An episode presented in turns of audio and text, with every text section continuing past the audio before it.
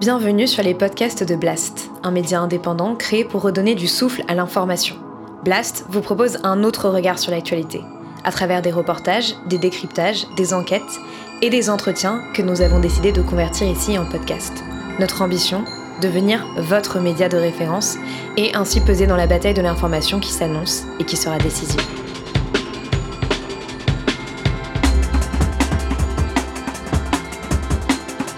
L'édito avec Denis Robert. Les mots peuvent être comme de minuscules doses d'arsenic. On les avale sans y prendre garde, ils semblent ne faire aucun effet, et voilà qu'après quelque temps, l'effet toxique se fait sentir. Victor Klemperer. J'ai relevé cette citation dans LTI, son livre phare, mélange de journal et d'essai sur l'arrivée au pouvoir des nazis. LTI, c'est l'acronyme de Lingua Terti Imperi. C'est un code pour masquer son journal écrit clandestinement entre Dresde et Berlin, qui décryptait le langage et la montée en puissance du Troisième Reich. Vous remarquerez qu'elle est réversible, cette citation. Nous sommes atteints par leurs mots autant que je peux les atteindre avec les miens. À l'époque de Klemperer et des nazis, les plateformes, les réseaux sociaux et Internet n'existaient pas. Les machines à écrire étaient la seule arme des intellectuels cherchant à résister. Aujourd'hui, la propagation de l'arsenic et des discours toxiques est beaucoup plus rapide. Mais la question de fond reste la même. Trouver l'antidote. Cette semaine, après mon salvateur entretien avec Olivier Manoni, le traducteur de Mein Kampf, j'ai donc lu LTI de Victor Klemperer et j'ai vu pour la première fois et par hasard sur Netflix Athéna, l'épopée urbaine de Romain Gavras. Les deux événements, sans lien apparent, se sont télescopés dans mon cerveau en quête de percussion. Athéna est un quartier imaginaire qui ressemble à toutes les cités à la périphérie des grandes villes. C'est aussi un code et une métaphore pour le réalisateur qui a voulu faire de son film une tragédie grecque, dit-il, autour de la mort d'un fils et d'un frère abattus par un policier. Il observe, dans la fumée des lacrymos et des tirs de mortier, les rapports douloureux entre flics, faf, dealers, imams, parents, grands frères et jeunes gens perdus sans repère dans la cocotte minute bétonnée d'une cité périphérique. Le film de Gavras, coécrit avec Lajli, très décrié à sa sortie en raison d'un abus de clichés et d'un esthétisme asphyxiant, a eu un effet hypnotique sur moi qu'il ait vu deux jours après la mort de Naël, au moment où Nanterre se révoltait et où Emmanuel Macron envoyait sa police partout et sa justice nulle part au moment où l'ado, liquidé, à bout portant, était décrit par les chaînes de télé comme un délinquant. En fait, c'était un petit voyou qui euh, avait déjà... Ça change quelque chose? Ah non, ça change pas quelque chose, mais c'était un petit voyou. Quand on est un petit voyou, on prend des risques.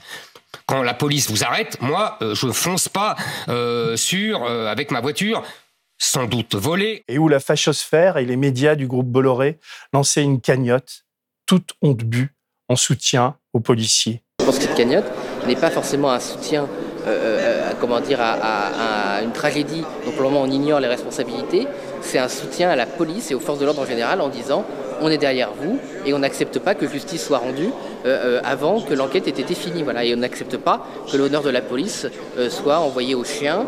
Toute honte bu. Allumer la mèche et observer les haines et les passions s'échauffer. Observer l'arsenic se propager. Une insurrection qui éclate, c'est une idée qui passe son examen devant le peuple, disait Hugo, prénom Victor. Si j'avais à corriger la copie de la semaine d'émeute suivant la mort de Naël, je dirais a fait peur aux bourgeois et au pouvoir bien plus que toutes les manifs de gilets jaunes et les cortèges non violents d'opposants à la retraite, mais sans appui, sans organisation ni discours, s'est vite retourné contre ses initiateurs et s'est effondré. Si l'insurrection était votre projet, peut mieux faire. Athéna est une fiction à haute dose de testostérone, mais à faible intensité politique, s'inspirant de la réalité des banlieues et des émeutes. LTI est un récit introspectif, émouvant et profond, autour d'une fiction auquel les Allemands étaient priés de croire, l'existence d'une race pure et supérieure. Les deux traitent pourtant du même sujet, le délitement d'une démocratie et la toxicité des discours de haine pouvant mener à une dictature. L'un surfe sur les images de lutte urbaine en plan séquence hypnotisant, l'autre plonge dans la folie collective et l'antisémitisme du Troisième Reich. Les deux témoignent d'un monde en vase clos ou à peu près clos. À Athéna, comme dans la maison de Klemperer à Dresde, on passe son temps à chercher l'ouverture. Prof de littérature à la retraite, juif et marié à Eva, une arienne, qui lui permet d'échapper à la déportation, Victor Klemperer accumule une abondante matière faite de notes, de réflexions et d'observations qu'il entreprend dès 1934 pour montrer comment les nazis et leur grand yaka Adolf Hitler ont mis en place une nouvelle langue et des fake news tendant à faire croire qu'une grande Allemagne blanche et blonde, avec un langage, un passé et même un alphabet oublié, préexistait et avait été corrompue par des élites cosmopolites. Volksfremd, étranger au peuple. Artfremd, étranger à l'espèce. Un storytelling de ouf qui va pourtant passer crème. L'arsenic, sa propagation, la peur. Le livre sortira en 1947. Klemperer raconte comment les nazis ont élaboré entre eux des croyances et un langage dans le but d'acquérir le pouvoir et d'en jouir. Dire sans dire, amener à, faire du buzz avec tout et n'importe quoi. Conchier la presse juive et la bourgeoisie suceuse du sang du peuple allemand, das Volk, le peuple. Ne jamais parler d'extermination, dire interruption, remplacement ou déménagement. Même les pauvres et les sans ont besoin de haïr et de trouver plus pauvres qu'eux. Surtout eux, et surtout en situation de crise économique. Il fallait que ce peuple, Das Volk, se sente fort et supérieur, fort et uni. C'était la base du calcul et du storytelling attaquer l'Europe et la Russie pour empêcher les communistes de gagner les consciences ouvrières. On va dire que j'atteins très vite mon point Godwin. Je sais, j'assume. Mais quand je vois ça... Et puis t'as les flics derrière, normal. Normal. On les soutient, on les accompagne. Et quand j'entends ça... Certes, ce sont des Français mais ce sont des Français par leur identité. Et malheureusement, pour la deuxième, la troisième génération, il y a comme une sorte de régression vers les origines, vers les origines ethniques. Où ça?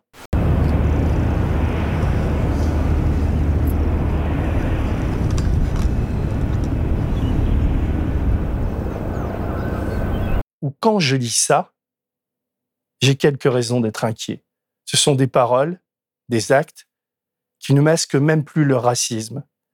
Nous sommes dans le dévoilement. On pousse la dose d'arsenic et de haine toujours plus loin. Le problème, et il est de taille, c'est qu'on s'y habitue, à force de bruit, de compromission et de contagion. Nous sommes en 2023. Qui sait ce qu'il adviendra en 2035 Dans Athéna, très peu de mots et des prouesses filmiques qui disent le début d'une révolte sans qu'on comprenne son enracinement qui joue la guerre entre policiers jeunes des cités, comme s'il s'agissait d'un western avec des cow-boys et des Indiens. Le préalable est qu'ils sont en colère.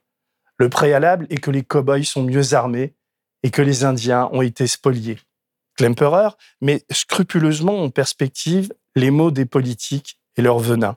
Gavras les fuit et reste à la surface des hommes et des affrontements. Il filme les effets.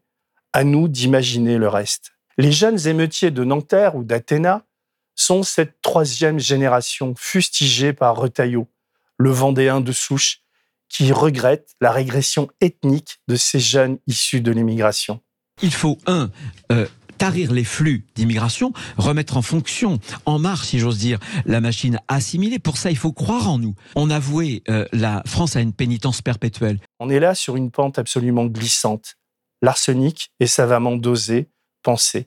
La cible, ce sont les racisés, plus simplement les Africains et les Arabes. Leur père se laissait mourir sous les coups de la police à Charonne. 20 000 à 30 000 personnes manifestent à Paris. Une manifestation non autorisée. C'était le 8 février 1962, il y a 60 ans. Sur ces images, la police réprime violemment le cortège. Des personnes se retrouvent acculées, piétinées à l'entrée du métro Charonne. Bilan 9 morts. Roger Frey, alors ministre de l'Intérieur, rejette la faute sur les manifestants des groupes organisés, de véritables émeutiers, armés de manches de pioche. Leurs petits-fils résistent et contre-attaquent. Ils sont méfiants et mal éduqués. La prochaine fois, Retailleau, si on le laisse dire, évoquera leurs origines simiesques. Ces sauvageons énervés et méchés, déscolarisés, sont retournés au stade primal. S'ils brûlent des voitures, des poubelles ou des écoles, c'est parce qu'ils rejettent la France qui a tant fait pour eux.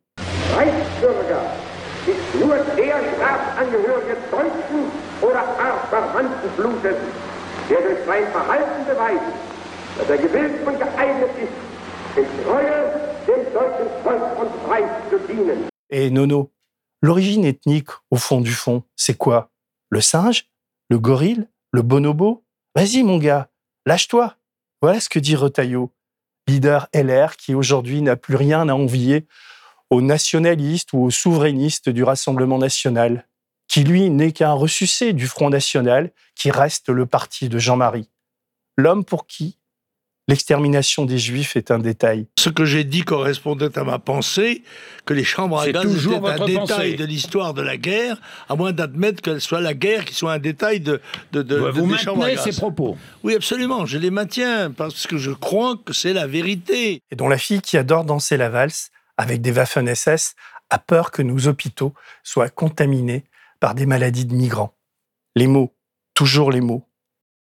Dans le film de Gavras, un jeune ado meurt sous les balles de fachos infiltrés dans la police. On le comprend à la fin.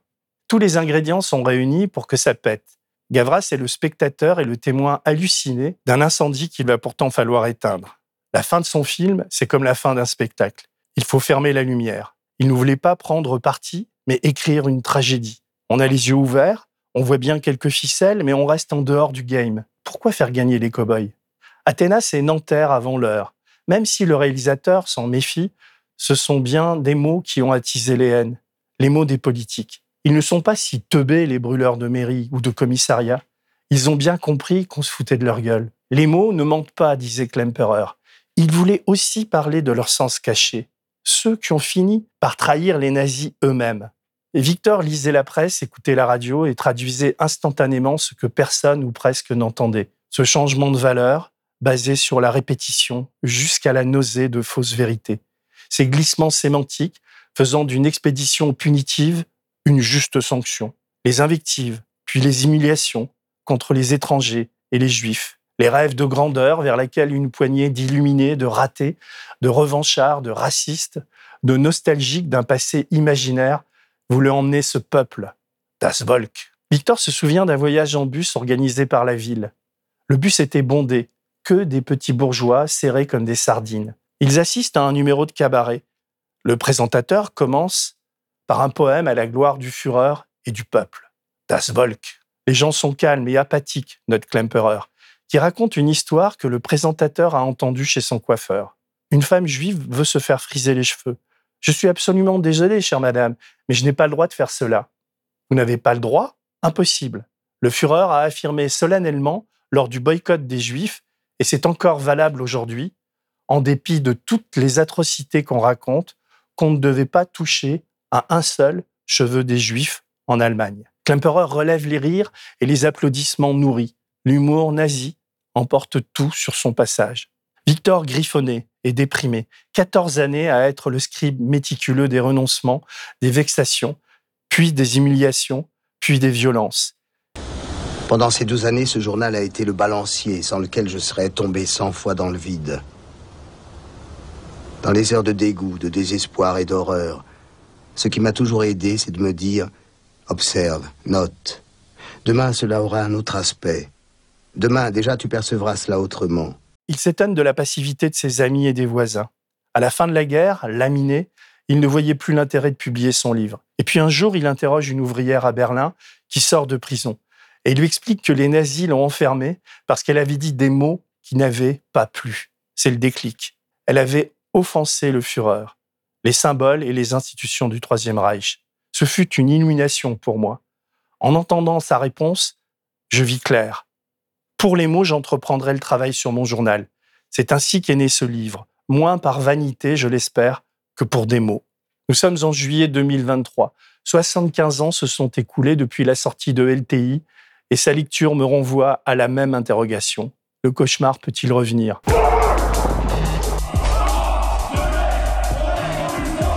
On a vu euh, un groupe de euh, 40, 30 mecs cagoulés, ils m'ont agressé à 4. Quoi. Nous sommes trop tolérants avec les racistes et les incitateurs à la haine, les inventeurs maladifs d'un grand remplacement qui n'existe nulle part ailleurs que dans leur cerveau vérolé. Nous vivons un mémoricide et un génocide en même temps. Un génocide parce qu'il y a un changement de population. C'est Un clair. génocide, Philippe de Villiers? Un génocide du peuple français, oui. Un génocide. Vous Oui, employez. j'appelle euh, j'appelle génocide un basculement Ah, démographique qui- fait que dans 30 ans, le problème est réglé. Il suffit d'aller dans la rue pour le voir. C'est Retailleau, Messia et Zemmour qu'il faut enfermer, pas Adama Traoré. Nous sommes à un moment bascule où on sent bien que tout peut arriver, surtout le pire.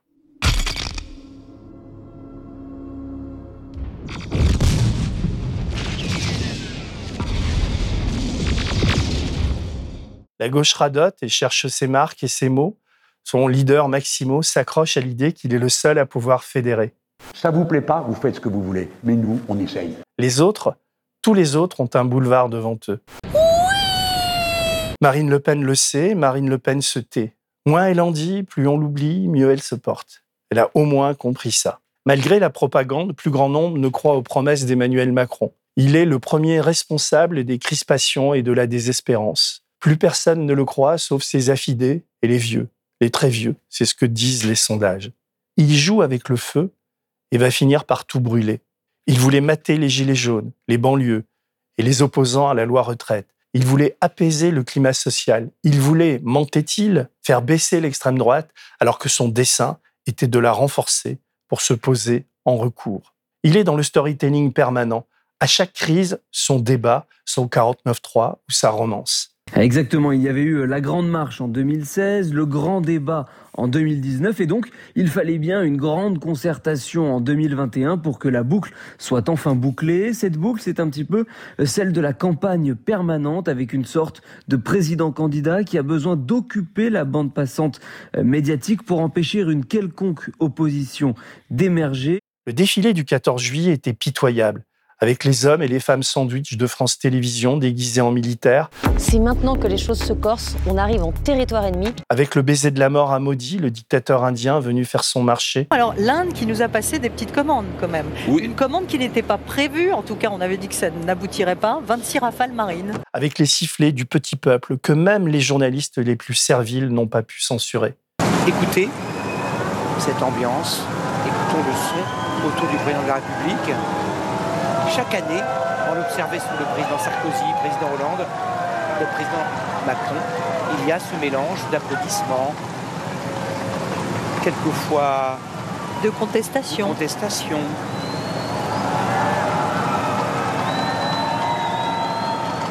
Certes, on a brûlé moins de voitures que l'an passé dans les cités, mais combien étaient-ils pour contrôler le petit peuple? 130 000 policiers, plus de flics que de pétards. Macron a augmenté de 40% son budget militaire, 413 milliards programmés jusqu'en 2030. Il a surarmé sa police en LBD, squad, Bravem, grenades de désencerclement. Il lui a donné plus d'avantages sociaux que n'importe quel autre corps de fonctionnaires laissé courir le permis de tuer par prévention et par refus d'obtempérer. Soyons justes, c'était une idée de Manuel Valls et de Bernard Cazeneuve, adoubée par François Hollande. Elle était née après les attentats, face à une police en colère. Macron et Darmanin l'ont conservée pour mater les écoterroristes et les jeunes des cités.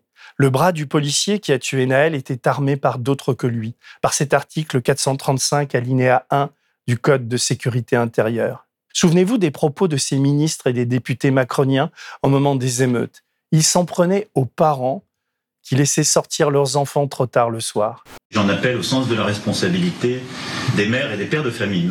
La République n'a pas vocation à se substituer à eux. Même si euh, nous aurons ensuite, dans le suivi euh, qui sera fait par la justice, à prendre toutes les dispositions qu'il convient de prendre et euh, de mettre en œuvre ce que la loi prévoit. C'est à eux d'éduquer leurs mouflés. Sinon, on leur sucre les allocs et on les renvoie au pays. Double peine. Qui accuse ses parents des cités? Darmanin, Morano, Dupont-Moretti, Sarkozy, Zemmour. Faut-il leur rappeler à eux les accidents de scooter, la cocaïne, les délits de fuite, les violences? Et je pourrais remonter aux histoires d'argent et aux enfants de Laurent Fabius, Claude Guéant ou Marisol Touraine. L'exemplarité, quelle foutaise Il y a un tel mépris de classe dans cette mise en cause par les politiques des parents des jeunes des cités. L'arsenic, toujours. Emmanuel Macron a fait de la France un État policier, condamné par l'ONU, qui nous alerte et nous met en garde face à nos dérives racistes et autoritaires.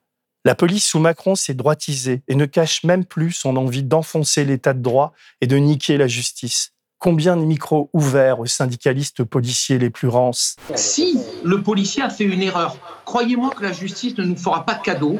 Elle a toujours été très impartiale à notre égard et croyez-moi que euh, souvent elle condamne assez fortement les policiers. Combien de tribunes pour ceux qui pensent que la justice manque de force comme si la justice devait être forte avant d'être juste. Combien de fils policiers sur WhatsApp impunis et ouvertement racistes? Combien de flics arborant fièrement des sigles de suprémacistes blancs? Comme par avant, le président envoie au casse-pipe son ministre de l'Intérieur. Lui ne se gêne même plus pour excuser les bavures, de pointer du doigt le niveau intellectuel des policiers. Je suis à la tête d'un ministère où, à part les commissaires de police, ce que nous recrutons, c'est souvent des enfants, pour reprendre notre mot, de 18, de 19, de 20 ans, qui n'ont pas fait de très grandes études et qui choisissent le service de la nation par la police et la gendarmerie. Je ne suis pas à la tête du ministère de la Justice, où les gens passent des concours à Bac plus 4, Bac plus 5. Ils ont des QI moins développés que les autres, les profs, les juges. On en est là. C'est un aveu que même les syndicats de police, pourtant très indulgents à l'égard de Darmanin,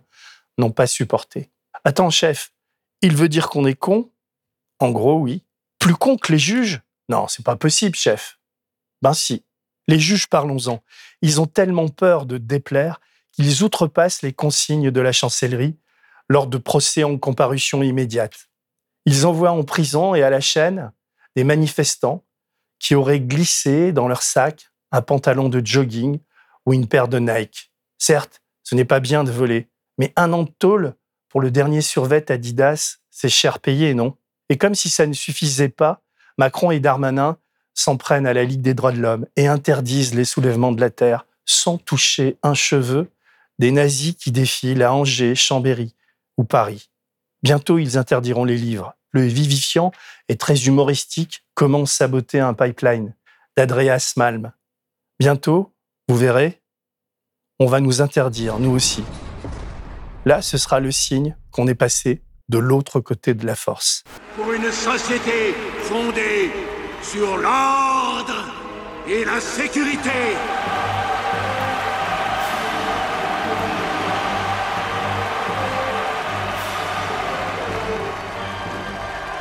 Ainsi s'éteint la liberté, sous une pluie d'applaudissements.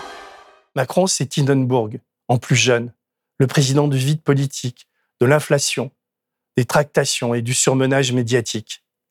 Macron s'installe dans le paysage, c'est grave, surtout si le test de Ferrand fonctionne et s'il récupère un troisième mandat.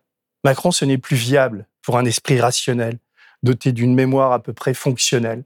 Cette manière qu'il a de se foutre en permanence de ce que nous pensons de lui, de jouer sur tous les tableaux, de valider chaque fois, et un peu plus et un peu plus loin, les valeurs de l'extrême droite il vient de nommer préfète à l'égalité des chances Lydia Girousse, une des pires chroniqueuses de CNews, qui n'a jamais de mots assez durs pour vomir sur les banlieues où on vit comme au bled.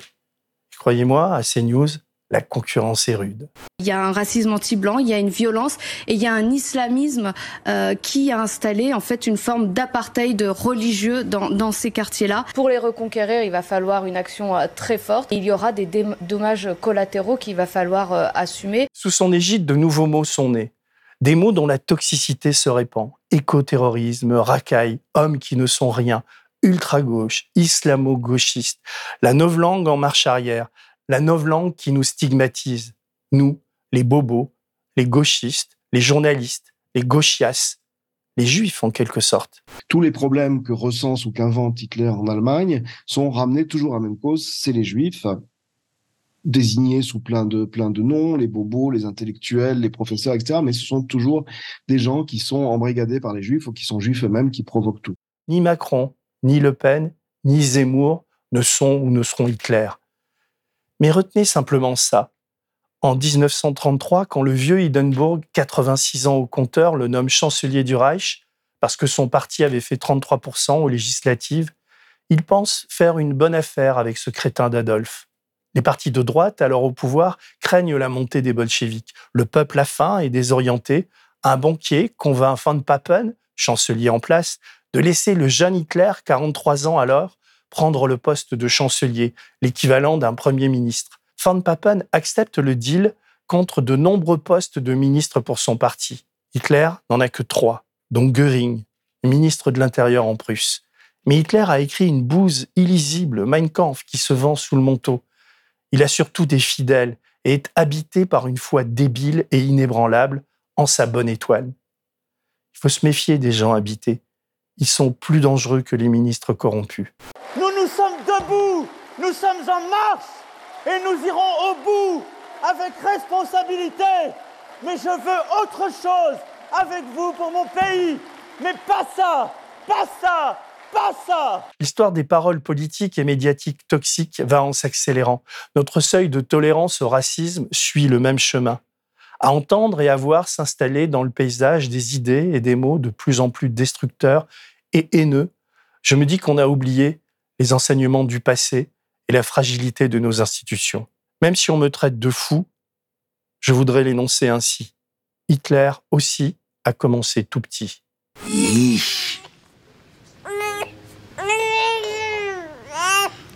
yes, you're already practicing a little salute, huh? Fuck it. Faire un parallèle entre Victor Klemperer et Romain Gavras est casse-gueule, mais je m'en fous. J'aime bien entreprendre ici des expériences limites. Lire Klemperer ou traduire Hitler d'Olivier Manoni m'aide à comprendre ce que soulève comme question un film comme Athéna ou des émeutes comme celle de Nanterre. Les banlieues sortent essorées et encore plus perdues des émeutes provoquées par la mort de Naël. Qu'est-ce qu'il leur reste? Rien. Il n'y a plus rien. Soyez tranquille, vous ne risquez rien.